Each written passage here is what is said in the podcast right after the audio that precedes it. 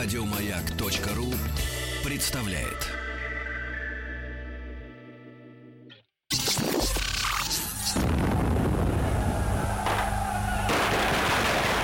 Граждане министры Временного правительства, именем Военно-революционного комитета объявляем ваше Временное правительство арестованным. Это Завершается пролетарская революция, документы. Именем революции. Друзья мои, сегодня среда. Значит, в нашей студии Василий Жанович Цветков. Василий Жанович, доброе утро. Здравствуйте. Василий Жанович, профессор Московского педагогического государственного университета, доктор исторических наук. И сегодня мы Продолжаем разговор о тяжелых страницах нашей истории. Э, Тяжелых, потому что они связаны с кровью. Ну, конечно. А, Понятное дело, что и новые возможности, ну, в частности, для уголовников, э, которых выпустили из тюрем. Ну, да, в том числе. Новые возможности. Итак, Петроград, февральская революция. Э, Мы сегодня поговорим тогда уже о победе, да, Да, о победе революции. дни, петроградские именно вот события 27 э, февраля э, понедельник, 28 февраля вторник. А, То есть тогда, когда уже устанавливается новая власть, по сути, в Петрограде.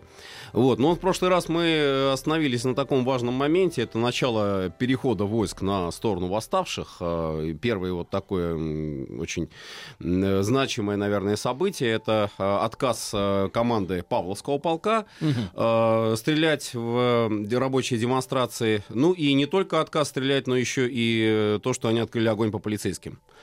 А, И вот это уже такой действительно серьезный знак. Да, это вечер воскресенья. Ну, э, в целом, как бы это не вызывало большого беспокойства ни у Хабалова, который возглавлял как раз Петроградский округ, ни у Беляева, военного министра, ни тем более даже у Протопопова, который, в общем-то, считал, что полиция действует хорошо, на полицию можно опереться уже. И в целом они э, были уверены, что понедельник э, будет спокойно, то есть перелом наступит в пользу как раз правительства, государственных вот этих вот структур. Но на самом деле, вот если вспомнить там утро, э, как раз 28 февраля, э, еще целый день был самим же Хабаловым, по сути, дан на то, что рабочие могут не начинать работу, не приступать к работе. И действительно, буквально, ну, наверное, по пальцам можно сосчитать предприятия, которые начали работу в понедельник. А Забастовка продолжалась. А, Более того, практически вся выборгская сторона была под контролем а, восставших. Э, Полицейских участков там уже реально действующих не было. Хотя стояли э, части верные правительству. Это батальон самокатчиков, э, самокатный батальон. Самокатчики? Самокатчики, Как да. это выглядело? Это как велосипед без Э, цепи? Совершенно верно. Ну, вообще, если уж точнее быть, это такие мотоциклетные команды. Очень интересный, кстати, контингент туда подбирался. А, Люди это с длинными ногами. курьеры. Ну, э, не это главное. А Курьерские такие команды, которые, главная задача которых это передача сообщений вот, в случае там, военных действий на линии фронта. И вот туда Как подбирали людей. спецсвязь. Да, да, вроде того. И вот туда подбирали людей, интересно, э, которые имели велосипеды и которые умели кататься на велосипедах.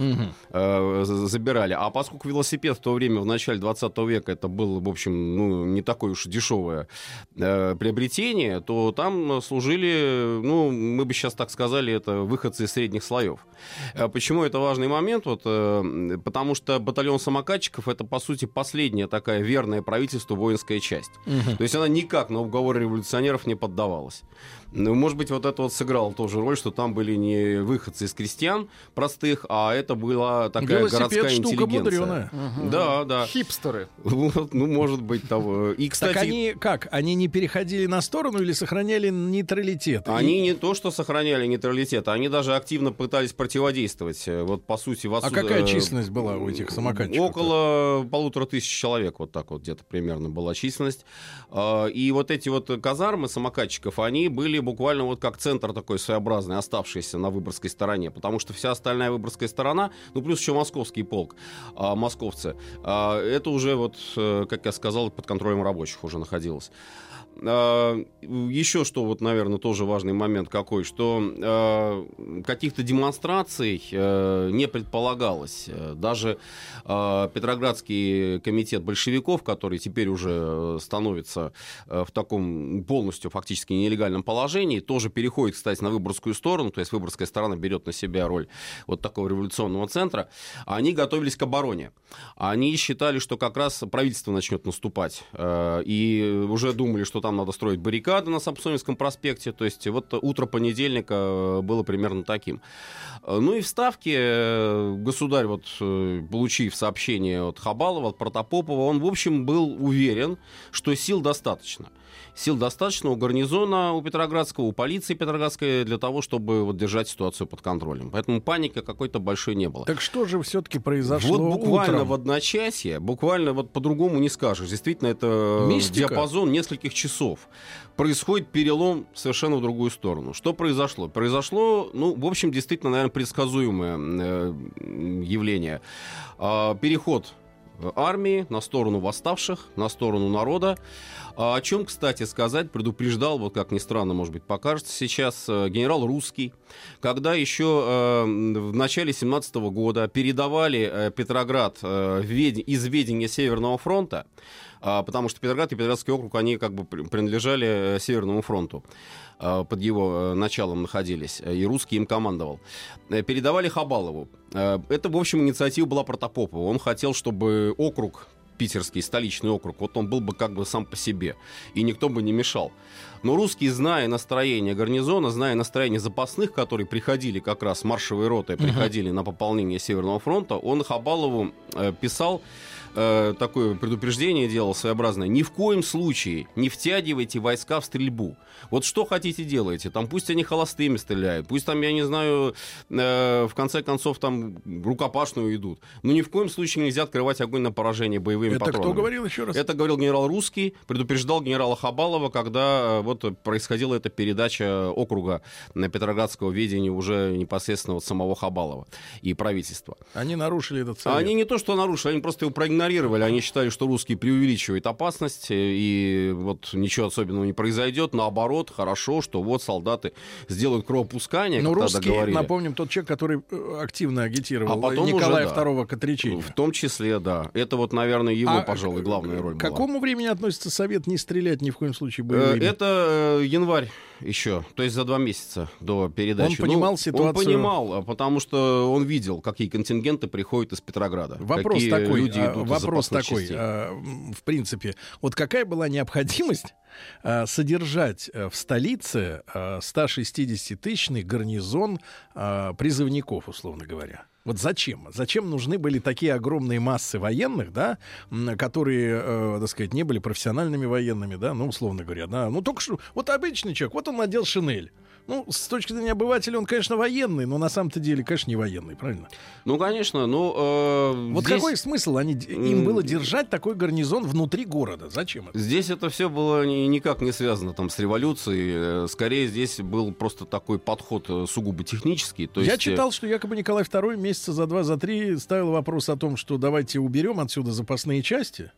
А, ему э, сказ... а потом он переспросил через недели-две. Ну, типа, я, а вы меня поправите. Да, да. А те говорят, ну и некуда их девать. А он говорит, ну и ладно. На самом деле некуда девать, потому что... А зачем вот, их тогда призвали-то, если некуда девать? Как призывать? Призыв идет просто по принципу того, что вот идет э, набор ратники уже второго разряда идут, ополчение идут на фронт. Война, Нужна да. массовая армия, война, большие потери. Э, кем компенсировать? Уже призывают э, на фронт э, там вот этих вот семейных бардачей, как их тогда называли, э, которые Оторвали уже людей из э, э, семьи. Ну да, по сути. И фактически это единственные кормильцы могли быть даже. А, ну и нужно было их подготовить, потому что действительно они служили давно. Это призыв запаса, э, это призыв э, людей, которые там, ну я не скажу, что они совсем там разучились стрелять, но они э, не знают, вот, допустим, современного оружия, там того же самого пулемет Максим, да, он для них э, может показаться таким сложным. Нужны там команды, там калиб, бей, руби, то есть, ну, условно говоря, просто надо хотя бы там физическую форму им придать нормальную, потому что они там могли уже, ну, э, отвыкнуть от строевой подготовки и так далее. Естественно, все вот это где э, лучше всего делать? В подготовленных местах. А подготовленные места в Питере были. Это же казармы всего гвардейского корпуса. Весь Питер был буквально вот он насыщен этими казармами. Сейчас угу. тоже это вот если посмотреть, там пройтись, очень много можно найти памятных мест, где вот эти таблички э, висят, и там была казарма там такого-то либо гвардии такого-то полка. Вот. Поэтому э, логично совершенно совершенно, что их размещали там, где были условия для размещения. Ну и думали, что ничего особенного не произойдет, потому что просто отправка маршевых рот, они же не должны были там находиться постоянно. Их призывают, обучают и через несколько месяцев на фронт отправляют. Потом новый контингент идет на их место.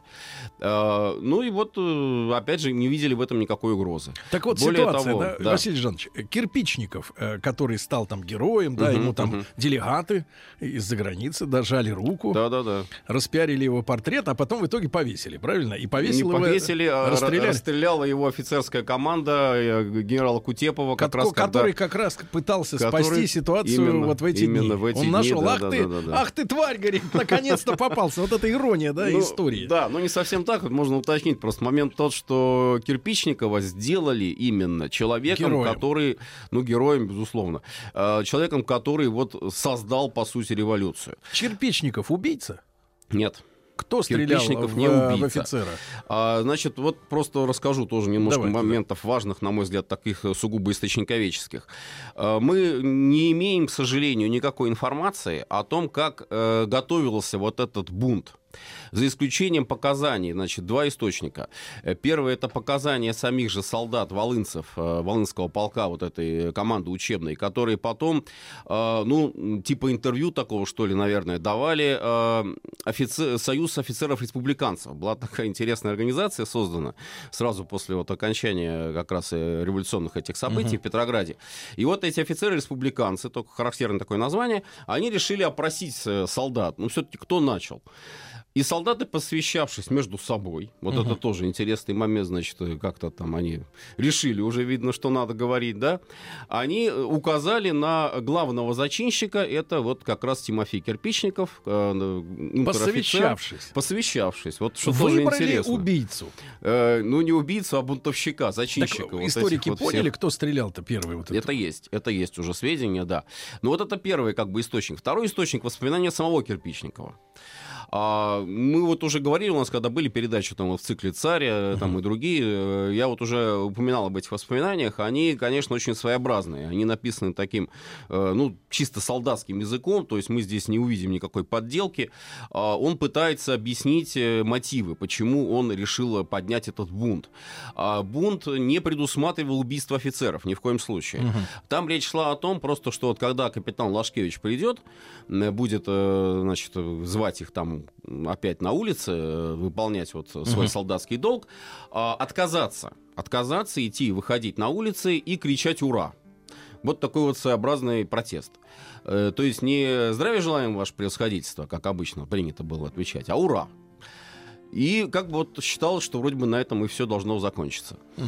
Э, ну, так, в общем-то, и началось, потому что, когда капитан Лашкевич пришел утром, э, вызывая как раз эту команду, а команда накануне активно стреляла, между прочим, угу. вот это тоже важный момент. А он их хвалил. Э, а он их хвалил. Он их хвалил за то, что вы хорошо работали, давайте, ребята, работайте еще лучше. Э, может быть, даже стрелял и сам Кирпичников, хотя он в воспоминаниях своих об этом не пишет. То есть он вроде бы как не, не берет на себя кровь там э, рабочих, которые вот на Знаменской площади, как раз волынцы, стреляли э, на поражение.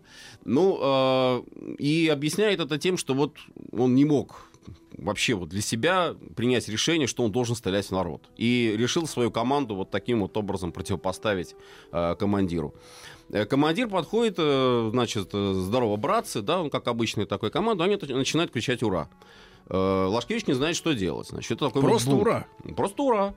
Ну, наверное, ситуация, я не знаю, конечно, грубое сравнение, может быть. Ну, вот, типа, там, я не знаю, учитель пришел в класс, да, ему а решили а обструкцию сделать. Да, а те орут. Вместо здрасте. Он, он начинает порядок как-то Вместо здравия желаю. Да, да, вместо здравия желаю, вместо э, там Такой еще каких-то ответных команд. Микробунт. Сколько их было человек, вот этой, э, кому он пришел? Э, ну примерно. вот вся команда как ну, раз сколько, выстроилась. Примерно? Там э, разные, разные дают значит, оценки, но это где-то порядка получилось так, что, наверное, около сотни, не меньше. А он один. э, человек, а он один, да, капитан. Но он верил в то, что поскольку солдаты накануне его слушались, то никаких э, эксцессов не будет. Э, Лашкевич продолжает. Лашкевич значит, заявляет о том, что вот я получил телеграмму государя, я хочу вам ее сейчас зачитать. То есть вот такая как бы апелляция к монархическим А что чувствам. там было в телеграмме? В Телеграме, очевидно, ну, скорее всего, вот это вот э, та же самая телеграмма, которую государь направил Хабалову, то есть прекратить беспорядки, э, не останавливаться ни перед какими мерами, беспорядки недопустимые во время войны с Германией и Австрией. То есть вот это смысл этой телеграммы. Они продолжают кричать «Ура!», они не слушают эту телеграмму, то есть бойкотируют. И тогда Лашкевич разворачивается и уходит, вот в соответствии с описанием вот той ситуации, как это все происходило, уходит во двор. И вот когда он проходил мимо окон, уже во дворе поравнялся с окнами э, казармы, раздались выстрелы. Стрелял Марков, унтер-офицер, другой унтер-офицер Марков, В который этой команде. э, в той же команде был. Ну, помощник Кирпичникова. Ну вот об этом Маркове мы, кроме того, что вот он стрелял, мы практически ничего не знаем. То И есть, что с ним э, стало что это потом? была за личность такая, да. Может быть, есть опять же тоже свидетельство, скорее всего, чтобы его одного как бы не подставлять, поскольку вот когда там давали солдаты показания, хотя это уже была победившая революция, там как бы можно было не скрывать о том, что они участвовали в этой акции. Ну вот, они сказали, что еще было несколько выстрелов. То есть как бы не один Марков стрелял, но э, Кирпичников не стрелял точно. То есть Кирпичников был зачинщик бунта, но не, не убийца. Но не исполнитель. Да, а дальше уже что? Дальше вот все. То есть перешли через кровь. Дальше это военно-полевой суд, это выяснение там, кто стрелял, а могут даже и не выяснять, могут всю команду сразу направить, потому что в таких случаях это было И распространенной кровь практикой. развязала им руки. Да, да, да. И, и это самое лучшее. Самое лучшее это штрафная рота. Это самый, как говорится, легкий способ э, ответственности за такое преступление. Вот худшее это, конечно, расстрел. Э, После этого, естественно, команда уже вот не может находиться в том состоянии, каком она была до этого. То есть это не просто крики «Ура!», это не просто пов- неповиновение, а это вот либо надо, как говорится, голову класть на плаху, либо надо попытаться действовать дальше. Продолжим после новостей Мгм. новостей спорта. Товарищи, рабочая крестьянская революция, о необходимости которой все время говорили большевики, совершилась!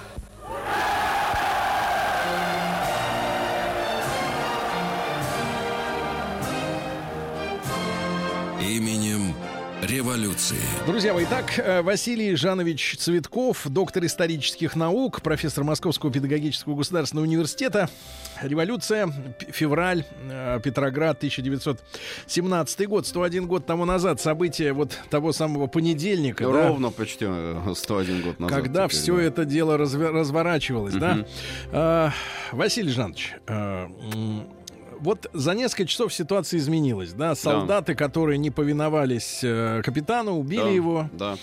После этого, соответственно, э, После этого Волынский полк поднимается, как вот буквально идет уже эффект снежного кома. То есть учебная команда, э, как вот рабочие снимали там с цехов э, тех э, рабочих, которые не желали э, принять участие в забастовке.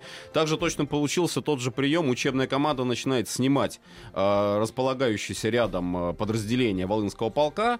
Выходят все на плац. Они захватывают плаца, оружие? э, да, захватывают оружие, сразу разбираются гаусс, все, они уже с винтовками, с патронами выходят э, на плац. Дальше с плаца они идут, э, выходят на улицу и э, снимают, э, поднимают литовский полк, соседний. А, Ну, здесь, э, в общем, есть такая версия, как бы, что литовцы, балынцы, они все время рядом, вот как бы вот два полка, которые очень там бли- близки, да, друг к другу. История у них, в общем-то, близкая тоже, историческое прошлое, и казармы рядом. Литовскому полку хуже, убили командира полка. А, и опять же та же самая ситуация. Литовцы присоединяются к э, волынцам. уже после того, как волынцы подошли. Да, вместе с ними. Вот уже растет количество э, Трупов. военных. Ну и трупов, и военных. Естественно, они тоже э, выходят на- с оружием в руках, тоже с винтовками, с патронами. А дальше идут, э, значит, по Кирочной э, улице, по Фурштадтской, по Сергиевской. Это вот как Литейный бы три улицы. Литейный да. проспект, да. А, идут э, к Литейному проспекту. А, По дороге э, присоединяется к ним часть запасного батальона даже Преображенского полка. Саперный батальон присоединяется. На Литейном проспекте здесь они встречаются с рабочими трубочного завода. Трубочный завод, он, в общем-то, такой достаточно привилегированный. Но на тот момент он тоже бастует. И рабочие в данном случае уже вот видя, что к ним э, идет вот эта солдатская масса, аналогично тоже с ней вместе э, встречаются. И э, вот по как бы воспоминаниям этих участников, там реальных лидеров, реальных вожаков, в общем-то, наверное, кроме кирпичника, может быть, там еще нескольких офицеров, э, прапорщиков э, не было. Э, появился такой Хрусталев Насарь, который возглавлял да, Петроградский совет еще в 1905 году, влез на тумбу, значит, произнес речь, ребята, вот теперь давайте, значит, делать революцию. И вот уже вот эта масса, по подсчетам полиции, которые потом уже вот спрашивали, это где-то уже порядка 30 тысяч человек выходит на Литейный. А здесь еще вот важный момент какой. Они э, видят здание Петроградского окружного суда. По воспоминаниям, опять же, очевидцев, участников, э, кто, как говорится, команду подал, э, было ли это, я не знаю, такое стихийное желание или это организованное, скорее, конечно, вот не без, без организации. Давайте не сжечь архив. Сжечь архив окружного суда. Не просто даже архив, а все здание окружного суда. И вот этот вот э, окружной суд, он стал, как говорится, первой Это жертвой. здание есть сейчас или его снесли? м, По-моему, уже, да, по-моему, уже нет. Вот я точно не знаю здесь, э, в Петрограде. А, ну, можно уточнить, конечно, но оно было сожжено полностью. В общем, выгорело все. И все, э, все этажи, весь архив, все было сожжено. Э, Никто его даже не тушил на тот момент. Значит, дальше они по Литейному идут на Выборгскую сторону. Вот смысл какой? Соединиться с Выборгской стороной, соединиться с рабочими Это Выборгской не к стороны. Невскому поворачивают, а наоборот к Именно, реке. что вот интересно как раз, э, это около полудня уже э, в понедельник. Э, Ни Хабалов, ни Беляев, ни Протопопов, ни там Голицын, премьер, э, в общем-то, такого поворота не ожидали совершенно. Значит, и вот здесь, наверное, тоже еще один переломный момент наступает. э, Как раз Литейный мост, Александровский мост, как он тогда назывался. Его, с одной стороны, охраняла очень сильная такая плотная колонна полиции, а с другой стороны, там была застава московского полка, причем с пулеметами, уже с пулеметными расчетами. Там три или четыре пулеметных расчета стояло на мосту непосредственно. Значит, э, э, чтобы не допустить соединения Оттуда. прорыва выборгских рабочих, с одной стороны, центр. в центр, да, и с другой стороны, чтобы вдруг там, я не знаю, кто-то будет наступать из центра в соответствии, э, значит, со своими какими-то планами, чтобы не соединиться им с выборжцами. И вот идет колонна, вот эти 30 тысяч человек. В- Впереди идут военные, впереди идут э, волынцы, литовцы, вооруженные винтовками. Но это целая улица запружена. да? Конечно, конечно. Идет колонна, которую, по сути, уже остановить невозможно просто так. Полиция, которая со стороны, вот, э, значит, лев- э, левый бе- берег Невы, она э, расходится, расступается. То есть там было сделано несколько выстрелов, но они не остановили, конечно, эту колонну. Колонна входит на мост, идет по мосту. Там буквально. пулеметы. Там пулеметы с, с обратной стороны. Значит, офицеры московцы дают команду на огонь, на поражение. Пулеметчики молчат. Толпа идет дальше. Э, Буквально от перил до перил. Вот вся Ну да, ширина э, моста занята вот этой вот идущей вперед э, массой людей. И впереди, опять же, подчеркиваю, солдаты. Не женщины с детьми, там, я не знаю, как иногда, может быть, говорят, что вот там вперед подставили, а солдаты. Свои же, так сказать, братья по оружию идут. Э, Вторичная команда на огонь на поражение московцы дают, значит, офицеры московцы дают. Пулеметчики вообще расходятся. И колонна вот эта, как таран буквально, как там ледокол, прорывает заставу московского полка и увлекает ее за собой. То есть вместе с ними уже и московцы присоединяются тоже к полынцам, к литовцам, преображенцам, саперам и так далее. И вот они соединяются с криками «Ура!», соединяются с выборгской стороной. Вот это, наверное, действительно переломный момент. И не столько даже, может быть, убийство Лашкевича, потому что там можно было еще остановить как-то, да, э, разрастающуюся революцию. Здесь уже все, здесь бесполезно что-то сделать. Это огромная масса людей, вооруженных людей причем, что важно. Э, Дальше следующий маршрут, значит, они идут к Финляндскому вокзалу. Идут к Финляндскому вокзалу, и вот здесь э, впервые большевики, как раз вот э, те, кто были в подполье, ну, интересно, вот Шляпников сам, который как раз руководил э, русское бюро ЦК, э, на тот момент был у Горького на квартире. Э, вот, видимо, предполагаю, что там его искать не будут. А, совершенно стихийное, в общем-то, вот здесь вот э, управление, и э, возникает вопрос, а кто же все-таки будет командовать, кто же все-таки будет руководить вот этой массой людей. И появляется никто иной, как Михаил Иванович Калинин. Вот М, тоже, кстати, да. всесоюзный будущий, староста. Будущий всесоюзный староста, да. Он работал э, на одном из заводов, как раз Так с вот выборгской какие стороны. у него заслуги. А то все возникали вопросы. Что так Калинина? э, так ну, сказать, в том числе и Да. это, конечно, не без этого. Вот. И Михаил Иванович, э, значит, здесь он призывает к штурму крестов. Тюрьма Тюрьмы. кресты, да. Они идут вот как раз по Арсенальной Ну, набережной, раз мимо на- финляндского на том вокзала. берегу да, Невы, и они да. идут к крестам. И он говорит, вы хотите ли руководителей? Они там, в крестах. Освобождайте, штурмуйте кресты, сразу у вас будут руководители. И Но вот вообще кре- вот масса- это такая крепость, это же да, э, там да. высокий забор. А ее брали с боем. Ее брали с боем. Ну, конечно, это не штурм Бастилии, там, я не знаю, хотя аналогии э, в то время проводили э, такого рода. Так да. а как взять крепость? А Там реально забор метра четыре. Были наверное. закрыты заборы, были закрыты заборы, и, конечно, тюремная команда, она категорически отказывалась там что-то открыть. Тогда начали волынцы стрелять, просто в, А куда в забор. стрелять-то? Стрелять в забор и стрелять в стыки ворот, сбить замки, А. чтобы, значит, про- простреливать. И вот они стреляли, э, ну, простреливали, и как вот там, опять же, вот, э, кто э, участвовал в этих событиях, вспоминали, что там раздались крики, значит, видимо, в кого-то попали, тоже из тюремной стражи. Э, И ви- удалось сбить замки. И таким образом ворота, это э, хлынуло. ворота, да, они раскрыли, и тут же буквально вот э, кресты здесь э, открыты. Э, Тюремная стража уже не противодействовала. Э, Вышли, в общем, все практически, кто был в крестах. Василий Жанович, а ведь параллельно с этим начали громить полицейские участки. Полицейские участки на Выборгской стороне, они уже были оставлены полицией. Просто еще накануне э, с согласия, по сути, Протопопова, ну, он как бы принял это как должное, э, полиция решила уйти. Чтобы не э, подвергать, Чтобы, ну, она там была настолько малочисленной, что всю Выборгскую сторону взять под свой контроль, это было уже невозможно. То, что они могли сделать там еще, вот, э, допустим, в четверг-пятницу, в начале революции, они сделали, дальше уже просто было бесполезно их там пребывание. Больше надеялись на московский полк. Московский полк, который стоял как раз его казармы новые, и вот эти самокатчики, надеялись, что они порядок наведут. Ну, они, в общем-то, и наводили. Кстати, учебка московского полка, она была такой очень э, монархической по а настроению. самокатчики как себя показали? А, самокатчики это уже во вторник, следующий день. Они э, штурмом тоже пришлось брать казармы самокатчиков. И обстреляли их из пулеметов, и там э, где-то погибших самокатчиков было э, несколько десятков человек было убито. То есть самих самокатчиков, офицеров, естественно, тоже самокатного батальона. Но их не жалели, потому что те отказались сдаваться, отказались э, тоже открывать ворота. Э, был такой вот обмен э, стрельбой, и, конечно, вот кровь пролилась. Э, Вот что интересно с крестами тоже. Значит, там было где-то порядка двух с половиной тысяч заключенных. Из них, наверное, э, около м, 200 или 300 человек это э, политические, плюс те, которых арестовала полиция в ночь с субботы на воскресенье.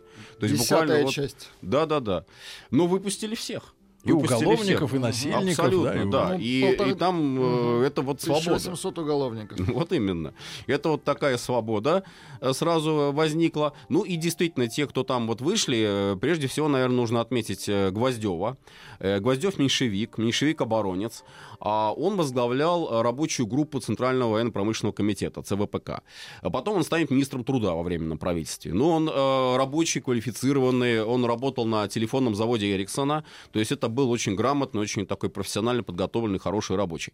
Ну и вот он обратился как раз на таком импровизированном митинге к солдатам, сказал, большое русское спасибо вам, товарищи солдаты, за то, что вы освободили нас от этого самодержавия, от этого Николая Кровавого.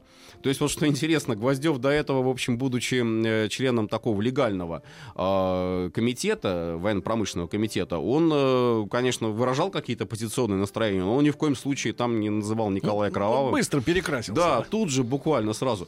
И э, вот что говорит Гвоздев. Товарищи, идемте к Государственной Думе, идемте к Таврическому дворцу, и там нам будет поддержка. То есть вот эта вот уже смычка вот этой массы с Государственной Думой, потом она произойдет к э, вторая половина дня, э, понедельник, 27 А февраля. параллельно ведь создание еще и совета. А параллельно совет. Вот как раз очень хорошо э, этот момент вот вы отметили. Дело в том, что как раз совет предполагалось создать в финляндском вокзале. В здании Владик, финляндского вокзала. Владик, не совет да любовь, а совет народных и солдатских депутатов.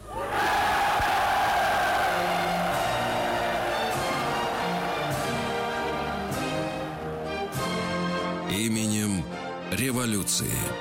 Друзья мои, э, Василий Жанович Цветков, доктор исторических наук, с нами. Итак, э, переломный момент февральской революции. Освобождены кресты. Э, Да. Большинство заключенных это э, преступники настоящие, да, то Мгм. есть это убийцы, насильники, бандиты, ну и так далее. Ну, птенцы Керенского, кстати, потом Вся стали эта называть. Вся эта масса вылетела. Потом я слышал, ну, читал, да, что были случаи, когда они переодевались как раз в солдатское и Да, под- так грабили этого. и грабили, Не соответственно. этого, конечно. Василий Жанович, ну вот смотрите, вот эта масса солдат, да, а все ли из 160 тысяч э, примкнули к этому бунту? Нет, не все, конечно, потому что на тот момент вот реально Гарнизон. а, вот полдень э, и вторая половина дня э, понедельника это у нас, э, ну, Васильевский остров совершенно спокойный. Васильевский остров под контролем властей находится. Петроградская сторона частично выступает. э, Гренадерский полк поддерживает потом московцев, они тоже соседи выступают. И потом уже по Каменноостровскому э, соединяется с Выборгской стороной, э, переходят. Но Ну, Петропавловская речку, крепость, да. Петропавловская крепость верна правительству. У Петропавловской крепости очень мощный арсенал. Ну, буквально, я говорю, вот проходит еще несколько часов, и этот арсенал весь переходит к восставшим. Но пока вот на тот момент там получился такой э, своего рода слоеный пирог.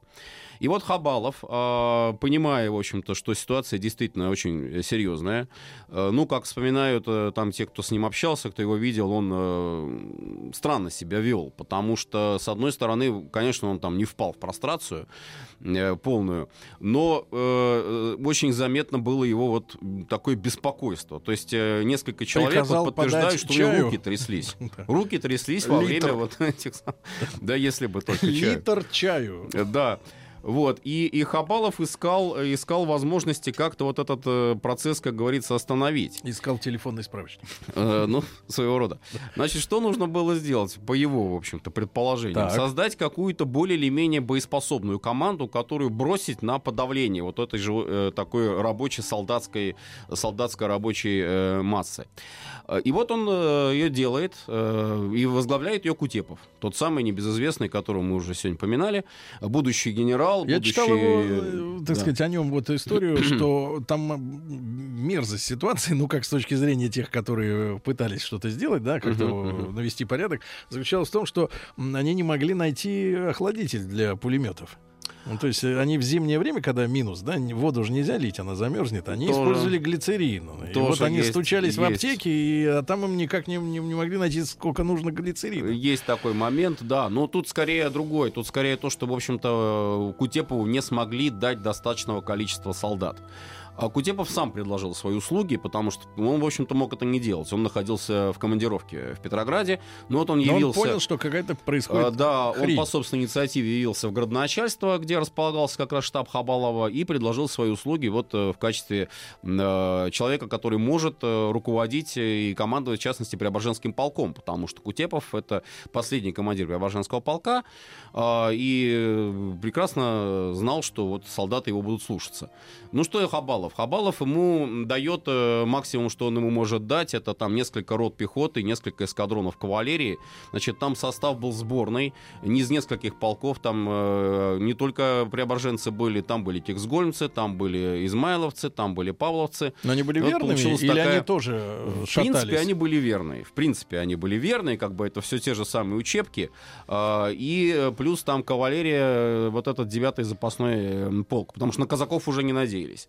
А, Казаки, э, хоть и проявили себя там при разгоне демонстрации нагайками, но шашками рубить народ они категорически отказывались. А, Вот. И полиция, естественно. Полиция, э, Сколько у них было городовые. сил-то у Кутепова? э, Ну, где-то порядка нескольких тысяч человек вот удалось А собрать. тех десятки тысяч. А тех десятки тысяч, в том-то и дело. Но Кутепов э, понадеялся, Хабалов ему пообещал подкрепление.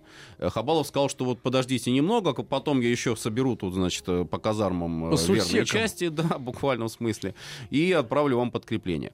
Кутепов планировал зажать вот эту колонну, которая стала уже, значит, с выборгской стороны обратно э, возвращается к центру, э, уже на Невский выходит, на Литейный. Он планировал ее зажать с двух сторон, в клещи взять, и открыть пулеметный огонь, и выкосить э, Литейный проспект весь э, полностью. И э, если они там прорвутся на Невский, тоже там их, значит, расстрелять из пулеметов.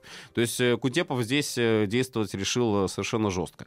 Но Ничего не получилось. То Почему? есть реально э, он начал расстреливать отдельные группы людей, там каких-то рабочих, там по его собственным воспоминаниям, э, которые, кстати, опубликованы были уже в зарубежье, в эмиграции, э, э, стрелял, значит, по грузовикам, уже грузовики захватили там э, рабочие, э, уже начали там Так. Красную гвардию делать, вот. Но с солдатами он пока не сталкивался. Вот получилось так. То есть основную вот эту вот колонну он как бы еще не, не задел.